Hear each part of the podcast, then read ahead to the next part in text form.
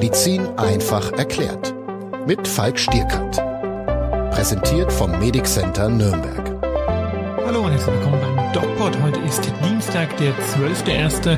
Und wie jede Woche Dienstag, außer am letzten Dienstag des Monats, unterhalte ich mich heute wieder mit der Lisa über die neuen Entwicklungen in der Corona-Pandemie. Und da gibt's eine Menge zu erzählen. Und dafür begrüße ich Sie erstmal. Hallo Lisa. Hallo Falk.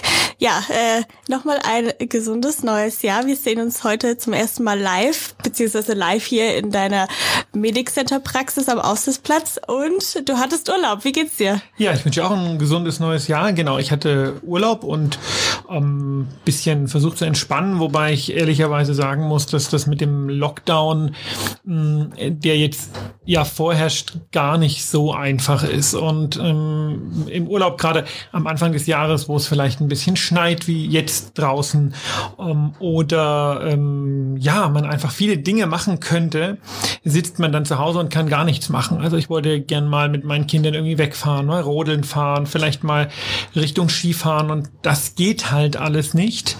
Und das ist schon sehr schade. Hm. Gibt es denn bei euch äh, um die Ecke vielleicht einen kleinen Berg? Jetzt schneit es ja draußen. Ich finde es sehr schön übrigens.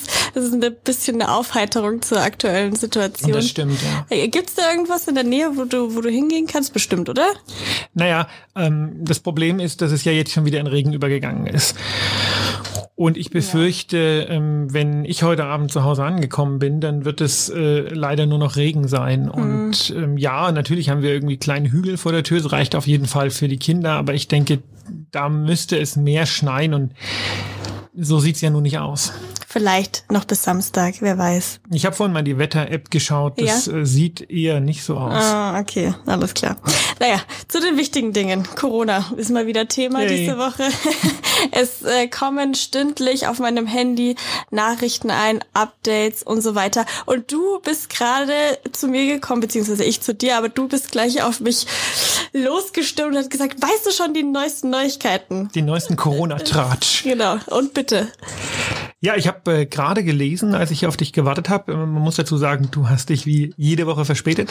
Ja. Und äh, als ich auf dich gewartet habe, habe ich gerade ein bisschen äh, News gelesen und da äh, ist mir doch eine Nachricht aufgefallen, die wirklich äh, breaking ist, nämlich, ähm, dass das äh, Wuhan-Virus, wie es so schön genannt wird, wohl mit an Sicherheit grenzender Wahrscheinlichkeit überhaupt nicht aus Wuhan kommt, sondern aus Italien. Äh, zumindest ähm, hat man jetzt einen Fall rekonstruiert, einen Fall von einer 24-jährigen Mailänderin, die im November 2019 mit einer Hautkrankheit zum Arzt ging und bei der man rückwirkend das Virus festgestellt hat. Und das ist jetzt primär mal Patientin Null.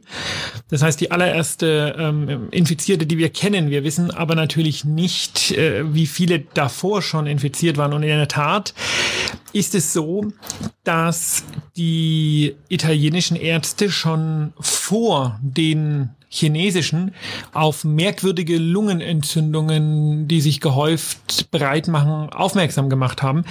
Den Bogen zum Coronavirus hat man eben jetzt erst gespannt. Äh, aber äh, was wir jetzt eigentlich sicher wissen, ist, dass dieses Virus nicht aus China kommt. Und ich finde, das ist eine, ja, also das ist in vielerlei Hinsicht eine interessante Feststellung. Das ist insofern interessant, als dass wir halt, dass es einfach wissenschaftlich interessant ist und wir immer gesagt haben, das kommt aus China und jetzt ähm, haben wir rausbekommen, das ist gar nicht so. Es ist aber auch politisch interessant, weil wir ja schon mit einem etwas, ähm, ja, mit einer etwas erhobenen Nase durch die Gegend gelaufen sind. Wir Europäer, wir West, Westmenschen, also die Amerikaner mhm. auch und gesagt haben, na ja, die Chinesen haben nicht ordentlich aufgepasst und die mit ihrem Wildtiermarkt und das hat man nun davon. Ja, und jetzt kommt raus, wahrscheinlich waren es wir Europäer. Mhm. Ähm, das ist, äh, da, da wird drüber zu reden sein. Ja. Ähm, handelt sich das dann trotzdem um eine Zoonose? Weil man hat ja gesagt, ja, Wuhan, äh, Tiermarkt, da entstehen die Zoonosen bei der Massentierhaltung. Kann das jetzt trotzdem von einer Zoonose kommen oder ist es ein anderer eine andere Ursache. Ich weiß nicht, wie ich es beschreiben soll, weil ich mich nicht auskenne, aber. Ja, pandemische weißt, Viren sind immer Zoonosen. Okay. Wie sollte es auch anders sein? Es ist ja schlecht denkbar. Also, es ist ein Virus, was vorher noch nicht da war, was nun eine Pandemie verursacht, weil alle Immunabwehren der Welt naiv dagegen sind, also damit nichts anfangen können. Wo soll es herkommen? Also es kann entweder durch äh, einen Meteoritenabsturz äh, kommen, das halte ich jetzt für äußerst unwahrscheinlich, äh, ja. ähm, oder vom Tier auf den Menschen übergehen. Insofern äh, sind pandemische neue Viren immer Zoonosen. Also das ist natürlich eine Zoonose, aber keine aus China. Okay, aber man weiß bisher noch nicht, wo es herkommt. Das ist jetzt die erste Info, die du bekommen hast, oder? Genau, ich habe, äh, es gibt nur ganz wenige Artikel jetzt. Man hat äh, das Virus auch äh, in italienischem Grundwasser jetzt nachgewiesen und auf ähm, Zeiten. Grundwasser? Genau, das kann Okay. man machen und auf Zeiten vor ähm, dem offiziellen Ausbruch datiert. Und was man auch gemacht hat, das fand ich ganz interessant, man hat ähm, Antikörperstudien bei Lungenkrebspatienten gemacht und hat auch da gesehen, dass da, waren Lungenkrebspatienten von Mitte, italienische, von Mitte ähm, 2019 eingeschlossen und hat auch da gesehen, dass viele von denen tatsächlich Antikörper gegen das Coronavirus hatten. Also das Ding kommt nicht aus China.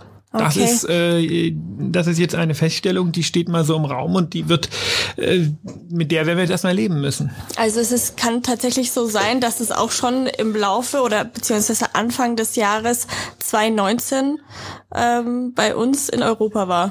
Kann ja, das wissen wir sagen. nicht. Wir wissen, dass es, wir, wir kennen aktuell die Patientin Null und aktuell die Patientin Null ist datiert auf den, äh, ich glaube, also auf November irgendwann.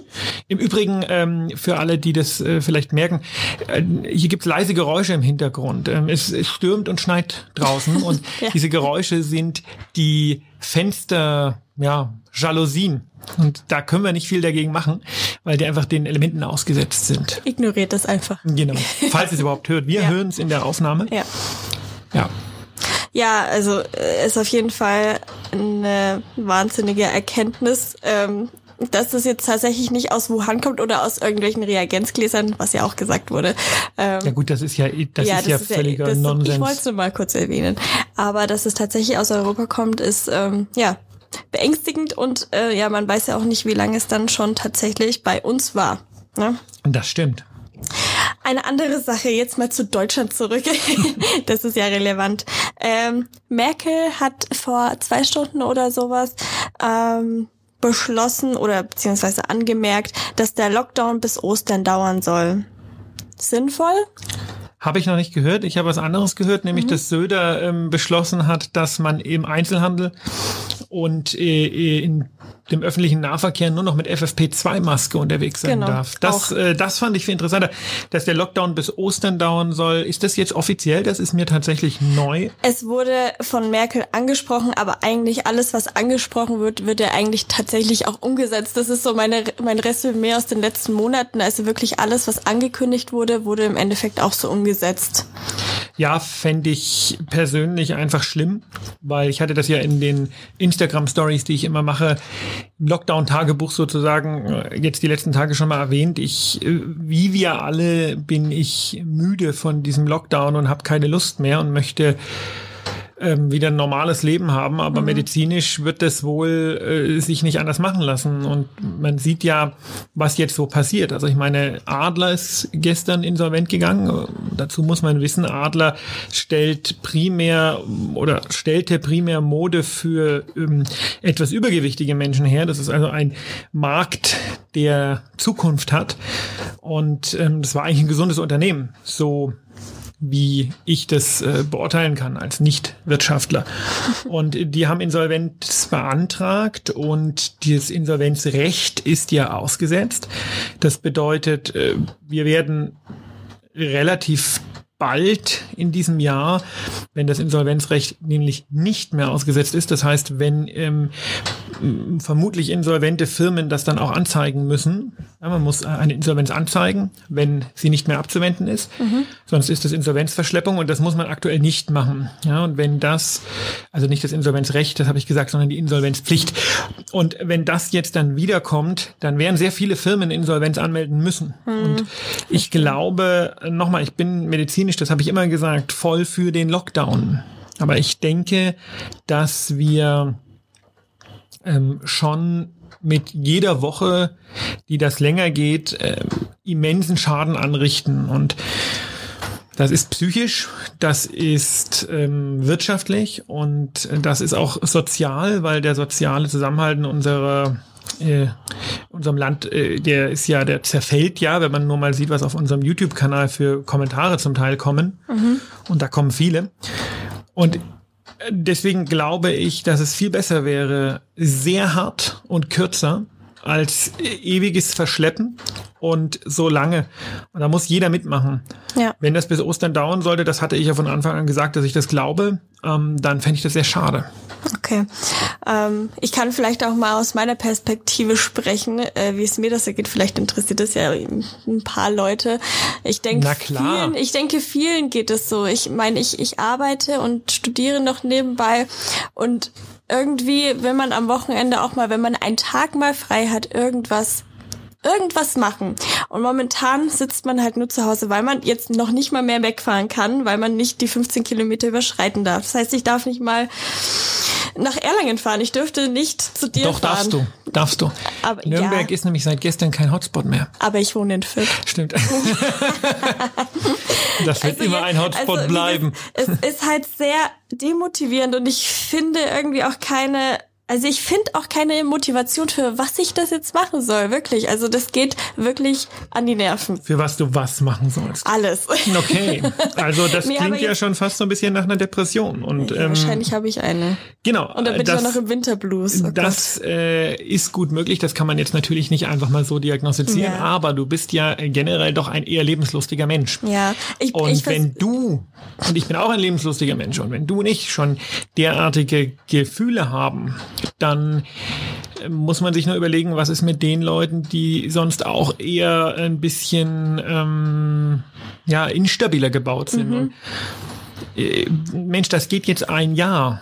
Ja. Und ich glaube, das habe ich auch schon immer gesagt, wir brauchen ja mal eine Strategie. Die Strategie ist jetzt die Impfung. Okay, mhm. gut. Das ist eine gute Strategie. Aber was ist denn der Exit-Plan? Was ist denn, wenn die Impfung ähm, gegen die neuen Virusvarianten, die es jetzt gibt, und da gibt's ähm, bemerkenswert viele und bemerkenswert gefährliche.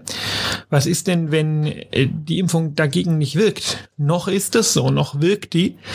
Allerdings ähm, auch sehr knapp, denn das Südamerik südafrikanische, die südafrikanische Mutante, die ist an einer Stelle mutiert, die nur zwei Aminosäuren, also zwei Moleküle weg ist von einer Stelle, wäre sie da mutiert, würde die Impfung nicht mehr wirken. Okay. Und ähm, das ist einfach glücklicher Zufall. Mhm.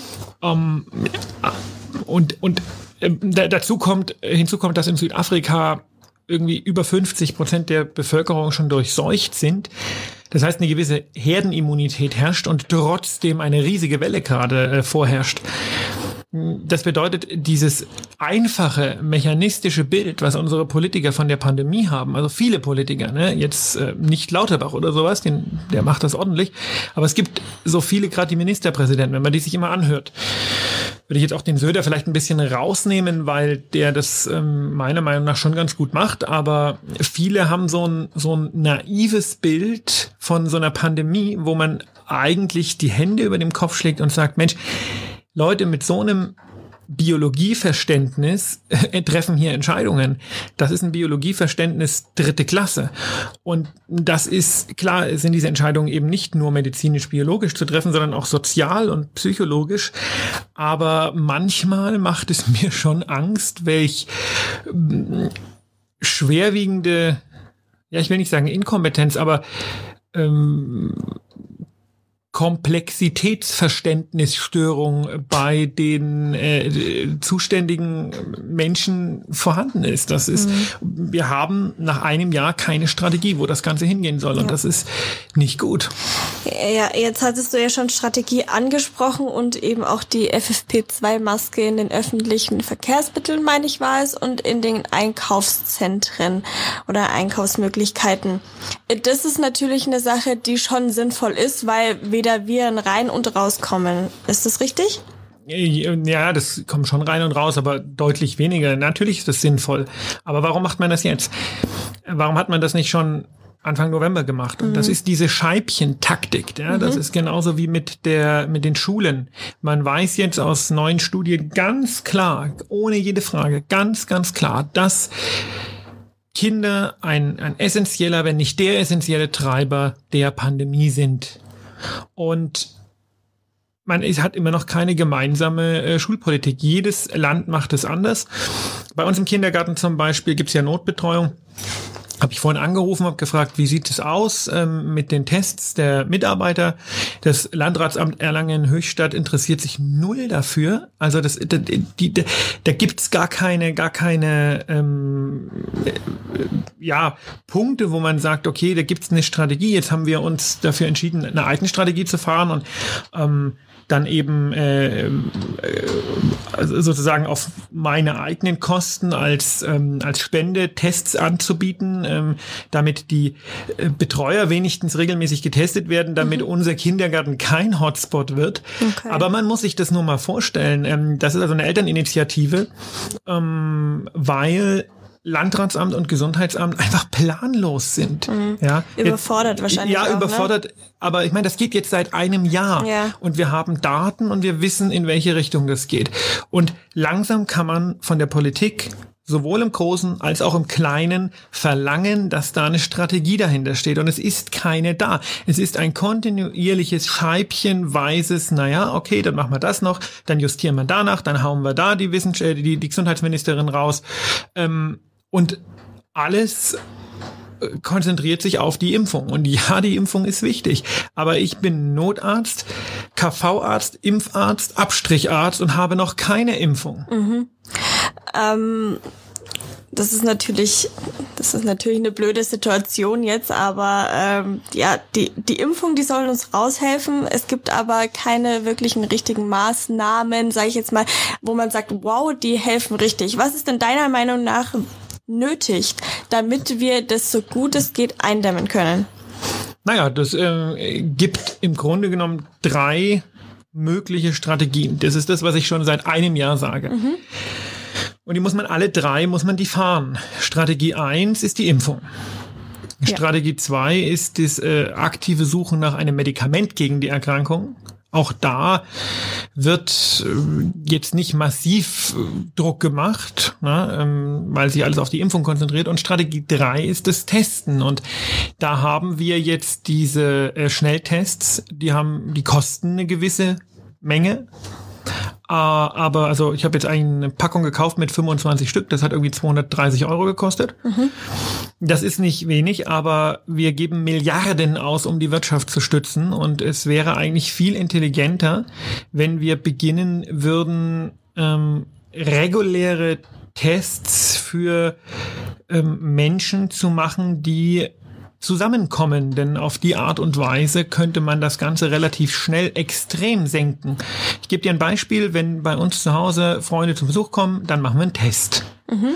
Ähm, und genauso gut könnte man das machen, wenn man ähm, mit Bus und Bahn fährt, muss man neben einer Maske und einem Fahrschein einen nicht älter als 24-stündigen Schnelltest gegen Corona äh, ähm, nachweisen können.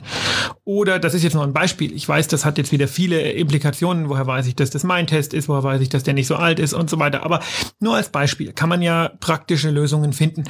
Hm, ich finde, dass Menschen, die auf Arbeit gehen, die ins Büro gehen, zweimal die Woche einen Test machen sollten. Mhm. Und auf die Art und Weise unterbrichst du ja Infektketten, bevor sie entstehen. Wenn wir beide heute früh einen Test gemacht hätten, äh, einer von uns wäre positiv, dann würden wir jetzt nicht zusammensitzen und ähm, der andere wäre nicht auch positiv. Ja, äh, nur als Beispiel.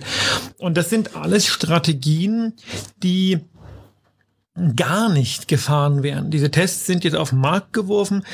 Ähm, Beispiel Altenheime, da gibt es eine Teststrategie. Ich gehe ja regelmäßig in die Altenheime und schaue mir das regelmäßig an. Und es gibt Altenheime, die machen das und die halten sich da sehr gut dran. Und das ist gut. Und es gibt Altenheime, die halten sich da überhaupt nicht dran und machen es null, weil sie auch gar nicht an die Tests kommen. Wir selber im ärztlichen Bereitschaftsdienst sind nicht mit Tests ausgestattet. Das heißt, eigentlich müsste man da auch sagen, okay, ich gehe zum Patienten, der hat Symptome, da macht man erstmal einen Schnelltest. Dann kann man nämlich auch andere Erkrankungen wieder effektiv behandeln.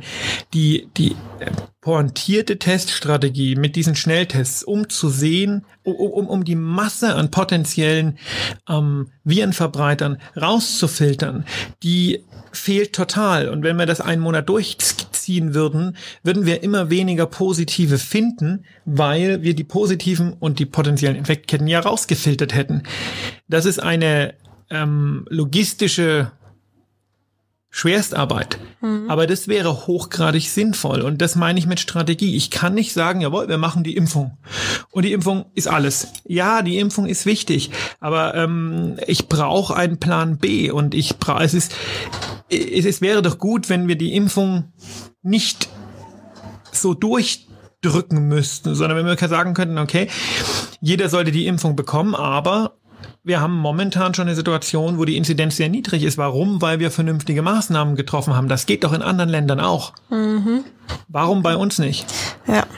Ähm, und du meinst, wenn man jetzt nur die Ausgangssperren ein bisschen verlängern würde, ich sag jetzt mal, ähm, momentan ist es ja in Bayern ab 21 Uhr, wenn man sagt, okay, ähm, also ich vielleicht auch den ganzen Tag komplett in der Wohnung, nur ähm, systemrelevante Berufe wie medizinisches Personal und so weiter ähm, müssen in die Arbeit, der Rest bleibt alles zu Hause. Wäre das auch eine Möglichkeit? Nö, Oder null. Nein. Das bringt überhaupt nichts. Also Punkt eins: systemrelevante Berufe sind nicht nur medizinisches Personal. Das sind Müllmänner. Das sind äh, Kindergärtner. Das mhm. sind ähm, äh, Verkäufer. Das sind Schaffner. Das sind Bahnfahrer. Also ähm, ich habe es mal irgendwo eine Zahl gelesen. Ich glaube 8,5 1,5 Millionen Leute sind systemrelevant. Okay. Ähm, in, in der Form, wie man systemrelevant so definieren würde, dass man sagt, okay, äh, ohne die kollabiert alles. Mhm. Ist ja noch, dazu kommt ja, dass die Wirtschaft gar nicht stillsteht. Also die ganzen ja. produzierenden Unternehmen produzieren ja weiter. Ähm, was bringt uns denn diese Sperrstunde? Diese Sperrstunde sorgt dafür, dass ich nach neun Uhr nicht mehr joggen gehen kann. Ja, dann mache ich das halt nicht. Ist okay. Ja. Aber ähm, die äh, ist vielleicht auch in den großen Städten sinnvoll, wo ähm, die Polizei dann eine Möglichkeit hat, irgendwelche Menschenansammlungen aufzulösen. Okay. Aber das ist keine Strategie. Das ist ein Notfallplan. Und da muss ich jetzt sagen, so sehr ich gegen dieses ganze, äh, wir verstecken uns hinterm Grundgesetz und wir rennen im Grundgesetz auf die Straße, äh, Palaber bin. Aber diese Maßnahmen, Ausgangssperre, ähm, Kontaktbeschränkungen, jetzt diese äh, 15 Kilometer Regel, mhm. das sind massive Einschränkungen der persönlichen Freiheit. Und ob man das jetzt gut findet oder schlecht findet, ist ja mal irrelevant aber es schränkt die persönliche Freiheit ein. Und das ist eigentlich nur im absoluten Ausnahmefall, wenn es keine Alternativen gibt, zulässig. Und ich finde, dass wir mittlerweile an einem Punkt sind, wo man hätte Alternativen finden können, wie zum Beispiel diese Teststrategie. Und momentan ist der Lockdown notwendig, ist gar keine Frage. Aber äh, der ist notwendig, weil man den Sommer verpennt hat, weil man den Herbst verpennt hat und weil da oben einfach Leute sitzen, deren unterkomplexe Denkansätze dazu führen, dass wir keine Strategie haben. Mhm. Wenn ich bestimmte Ministerpräsidenten oder jetzt mal ganz bewusst gesagt bestimmte Ministerpräsidentinnen in den Tagesthemen reden höre, dann denke ich mir, okay, dann kann das nichts werden. Und ähm, ja, also ähm, immer wenn die Inzidenz in einem Bundesland fällt, schreit derjenige Ministerpräsident, oh, wir brauchen aber Sonderregeln. Es gibt keine geordnete Strategie, es gibt keine äh, keine Konsensusstrategie, es gibt keine, es gibt überhaupt keine Strategie, weil da einfach unterkomplexe Menschen sitzen. Mhm. Und das ist, ähm, das ist ein Problem. Und hier müsste man eigentlich sagen, okay, da muss man jetzt mal eine Zeit lang die Wissenschaftler machen lassen, aber ähm, das ist nicht unser System. Okay. Und es ist, es ist einfach, äh, das ist einfach zum Heulen. Und ich befürchte, wenn das mit der Impfung nicht klappt, warum auch immer, also ich hoffe, das klappt, ne? Bin eigentlich auch ganz guter Dinge. Aber wenn das, warum auch immer, nicht klappt, dann, äh, dann ist es wirklich mit dem Deutschland, wie wir es kennen, vorbei. Und da muss man sich einfach den äh, Wissenschaftlern der Leopoldina anschließen, die gesagt haben, okay, ähm, die Politik hat so viel falsch gemacht und so viel verschlafen, dass wir uns da jetzt klar distanzieren und sagen, okay, dann, dann äh, hat aber nichts mehr mit uns zu tun. Ihr habt es verbockt. Du siehst, da ist eine Menge. ähm, bist du ein bisschen emotional? nee, ich verstehe das, na klar. Äh, alles, was du gesagt hast, damit hast du vollkommen recht und ähm, Darüber habe ich tatsächlich auch noch gar nicht nachgedacht, weil ich auch natürlich nicht so drin bin wie du. Aber alles, was du sagst mit der ähm, Strategie und so weiter, das macht vollkommen Sinn. Und ja, es hätte getan werden müssen. Jetzt ist es wahrscheinlich wieder mal zu spät. Es ist irgendwie immer zu spät, habe ich das Gefühl. Und ähm, ja, aber. Ja gut, man könnte ja jetzt mal anfangen, draus. nicht nur an morgen zu denken oder an Ostern, sondern sich überlegen, okay, was ist die Langzeitstrategie? Ja, was ja wollen wir tun? Spät. Ja, okay, aber ja, jetzt heißt es ja nicht, dass wir sagen, okay, wenn wir jetzt schon zu spät sind, gehen wir gar nicht erst los. Du kommst auch immer zu spät und am Ende machen wir einen Podcast. Das ist nicht, das ist nicht der Punkt. Ja. Ja, aber der Punkt ist, ähm, äh, das Problem geht ja noch weiter, woran von den Politikern keiner denkt. Ähm, jetzt machen wir die Impfung. Okay, mhm. ähm, ist gut. Beginnen wir die Leute durchzuimpfen. Was heißt das denn eigentlich? Was hat das denn eigentlich für Konsequenzen in Bezug auf die äh, Zahlen. Also kann jemand, der geimpft ist, eigentlich im Abstrich positiv sein? Meiner Meinung nach schon, aber das ist nur eine, ein Einzeleindruck. Das kann sein, dass es das nicht stimmt. Mhm. Äh, das wissen wir einfach nicht. Äh, was, wie, wie soll das denn dann weitergehen? Wenn Menschen, die geimpft sind, trotzdem positiv im Abstrich sein können. Was, wie gesagt, ich glaube, weil ich glaube, das Virus tritt in die Zellen ein, repliziert und wird dann zügig vom Immunsystem eliminiert. Aber in dieser Zeit ist es meiner Meinung nach in der PCR nachweisbar. Nicht so lang, nicht so viel, aber ich denke, das wird nachweisbar sein. Wenn dem so ist, ja, fallen denn dann die Zahlen? Oder steigen die dann vielleicht sogar, mhm. weil eine gewisse Vorsicht verloren geht, weil irgendwann die Maßnahmen auch mal aufgehoben werden müssen? Ist denn die Inzidenz an Neuinfektionen in einer Zeit, wo wir impfen, wo wir mit einem Impfstoff impfen, bei dem wir nicht wissen, ob die Geimpften danach positiv sind. Wir wissen nur, dass die keine Krankheitszeichen entwickeln. Wir wissen aber nicht, ob wir die positiv testen können. Bei der Teststrategie, die wir momentan fahren, kann das durchaus sein, dass jemand, ich gebe dir ein gutes Beispiel. Du bist geimpft, du hast Schnupfen, Fieber, machst einen Abstrich und bist positiv. Deine Symptome sind, äh, werden ausgelöst durch eine ganz normale Erkrankung mit einem Rhinovirus zum Beispiel. Aber du bist trotzdem positiv, weil du nun mal irgendwie zufällig auch gerade einen äh, ein, ein Coronavirus erwischt hast und dein Immunsystem aber dank der Impfung das gerade platt macht. Mhm. Das wird wahrscheinlich passieren. Und dann muss man sich fragen, okay, was hat das denn jetzt eigentlich, was hat denn diese Impfung für einen Einfluss auf die Zahlen, auf die, auf die Zahlen der positiv Getesteten? Das wissen wir schlicht nicht. Mhm. Und wenn wir uns aber an den Zahlen der positiv Getesteten halten und die Geimpften können auch positiv getestet werden, dann kann das äh, fatal sein, weil wir dann tatsächlich Politik nach Zahlen machen und nicht mehr nach Gesundheitssystemsüberforderung.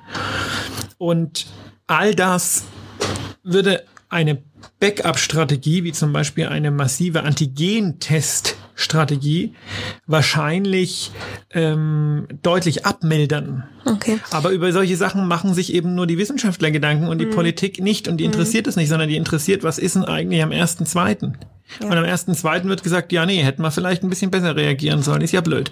Dann unterhalten wir uns zwei Wochen in Talkrunden darum, äh, darüber, ob jetzt noch ein Lockdown sinnvoll ist und was es für die Wirtschaft macht. Dann haben wir einen ersten, dritten irgendwann nach vier Wochen und dann fragen wir uns, naja, nee, es wird aber sicher bald warm und das ist dann die Strategie.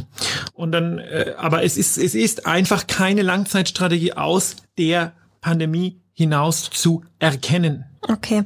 Ähm was wollte ich denn jetzt sagen? Jetzt das weiß ich nicht, aber ich. oh Gott, jetzt habe ich es vergessen. Ähm, ist doch beängstigend, oder nicht? Ja, ja, klar, es ist beängstigend. Ach ja, was ich fragen wollte. Es gibt, äh, es gibt ja schon Grippeviren, wissen wir ja alle. Äh, dazu gibt es auch Impfungen. Weißt du, ob es eventuell nachweisbar ist bei, äh, bei Grippeviren jetzt zum Beispiel, ob man die übertragen kann, obwohl man geimpft ist? Weißt du das? Nein. Nein. Ich glaube, man ist, äh, wenn man, also äh, jein. Das Problem ist, ähm, eine Grippeschutzimpfung, die wirkt immer nur gegen bestimmte Erreger. Man kann trotzdem eine Grippe bekommen und insofern kann man das natürlich auch übertragen, aber Grippen sind kein pandemisches Virus. Ähm, es ist auch kein mRNA-Impfstoff und eine Grippe repliziert anders. Also das kann man wirklich nicht vergleichen. Okay. Eine Grippe hat auch nicht diesen, ähm, diesen Mechanismus. Also fangen wir von Anfang an. Bei einer Grippe ist es so, ich bin ansteckend, wenn ich Symptome habe. Wenn ich mhm. geimpft bin und den Erreger erwische, habe ich keine Symptome. Warum bin ich ansteckend, wenn ich Symptome habe? Weil eine Grippe durch Niesen, Husten, Schnupfen, Tröpfcheninfektion übertragen wird und nicht durch Aerosolinfektion. Ah, Insofern okay. ist das eigentlich irrelevant, die Frage, mhm. weil ich niese, schnupfe, huste nicht, wenn ich ähm, geimpft bin, einen Virus erwische und, da ein, und, und dann äh, oder ein Virus erwische und dann ähm, mein Immunsystem das platt macht, ähm, bin ich vielleicht natürlich, wenn ich irgendjemanden anspucke, ähm, infektiös. Aber das passiert ja doch dann eher selten. Ja, okay, interessant. Ja, wusste ich jetzt zum Beispiel nicht. Ich glaube, viele wissen das nicht. Das ist mal gut zu klären. Ich glaube, viele wissen vieles nicht. Das ja, ist ein viele wissen ganz grundsätzliches nicht. Problem dieser Tage. ähm, Apropos Impfung, ich habe mich heute registriert beim Bayerischen Impfzentrum. Hey, warte ähm, mal, da gibt's hier einen Knopf. Ah nee, das ist der falsche. Nein, das ist auch der falsche. Das ist auch der falsche. Der da ist es. Jawohl. Sehr schön. Ja, ähm, ja, ich habe tatsächlich erst äh, vorgestern davon erfahren, dass man sich da auch wirklich äh, registrieren kann. Und äh, genau, beim Bayerischen Impfzentrum, falls das jemand machen möchte, kann man sich registrieren. Man kann auch angeben, äh, wo man arbeitet, ob man Vorerkrankungen hat und so weiter. Und wenn man dann nachrückt, kriegt man eine E-Mail und äh, kriegt dann direkt einen Termin zugeschickt. Das wird wahrscheinlich bei mir noch dauern. Ich bin äh, in äh, Risikogruppe 3. Also es gibt ja diese erhöhten, ja. diese Prioritäten. Gibt's ein Video beim DocPod drüber, beim ja. DocPod YouTube-Kanal. Sehr schön. Mhm. und genau, ich bin äh, Gruppe 3. Ich denke, ich bin noch ein bisschen früher dran als die anderen. Aber ähm, ja, ich bin gespannt, wann ich meinen Termin bekomme und ich bin auch gespannt, wann du deinen Termin bekommst, ja, weil du ja tatsächlich. Ähm, ich bin Gruppe 1. Ja, Wahrscheinlich wirst du eher geimpft als ich. Was denkst du denn, wann wir, wann wir damit rechnen können oder wann du damit rechnen kannst, wann ich du keine Ahnung. dran bist? Ich habe keine Ahnung. Ja, weil man ja auch sagt, im Sommer soll, wir haben ja letztes Mal auch darüber gesprochen, es wird ja kein Problem sein, ähm, dass wir keine Impfstoffe haben, sondern dass wir einfach eine Überlastung haben an den Leuten, die geimpft werden wollen und die wir tatsächlich impfen können, weil wir Kapazität an Personal haben. Ja, ich glaube, das geht jetzt, äh, das dauert, also ich glaube, das gibt jetzt eine, eine eine Anlaufphase, mhm. die wird relativ lange dauern und dann wird das alles recht zügig gehen, denke ich. Wenn dann die Tore offen sind, jetzt hat AstraZeneca heute seinen Impfstoff ähm, zur Zulassung eingereicht. Das ist ein ganz normaler Vektorimpfstoff ähm, und ich denke, dass dann die Dinge schnell gehen werden. Also da mache ich mir weniger Sorgen, aber ich mache mir, mach mir Sorgen bezüglich anderer Dinge. Ja, ähm, ja, aber ich, ich hoffe, dass ich bald geimpft werde, weil ich hoffe jetzt wirklich drauf. Am Anfang war ich noch ein bisschen, als wir noch drüber geredet haben im Podcast, war ich noch so ein bisschen, ja, ja, ich werde mich wahrscheinlich schon impfen lassen, weil dies und das und jenes. Aber jetzt bin ich Feuer und Flamme und möchte mich endlich impfen lassen und auch wirklich alle, die ich kenne, sind bereit, sich zu impfen. Super. Wie ist es bei dir im Umfeld? Ja, naja, ich kenne, ich kenne niemanden, der sich nicht impfen lassen will. Das äh, ist ein absurder Gedanke. Also, ja, es gibt, es gibt ja da aber trotzdem irgendwelche. Ja, aber nicht in meinem Bekanntenkreis. Okay, also das, das ist, wie gesagt, das ist absurd. Ja. Ähm, das war schon bei meinen Fragen. Was schon? Wir, wir, wir haben jetzt auch eine halbe Stunde gelabert oder wie lang war's? Ähm, wir so. sind bei ja 33 Minuten Was heute. Das ist doch schön. Für einen äh, Dienstag in äh, Live-Session ist das doch schon gut. Ja, wunderbar. Ich hoffe, ihr kommt alle gut durch die Woche und wir hören uns nächste Woche wieder. Genau. Bis, Bis dahin. dahin, bleibt gesund.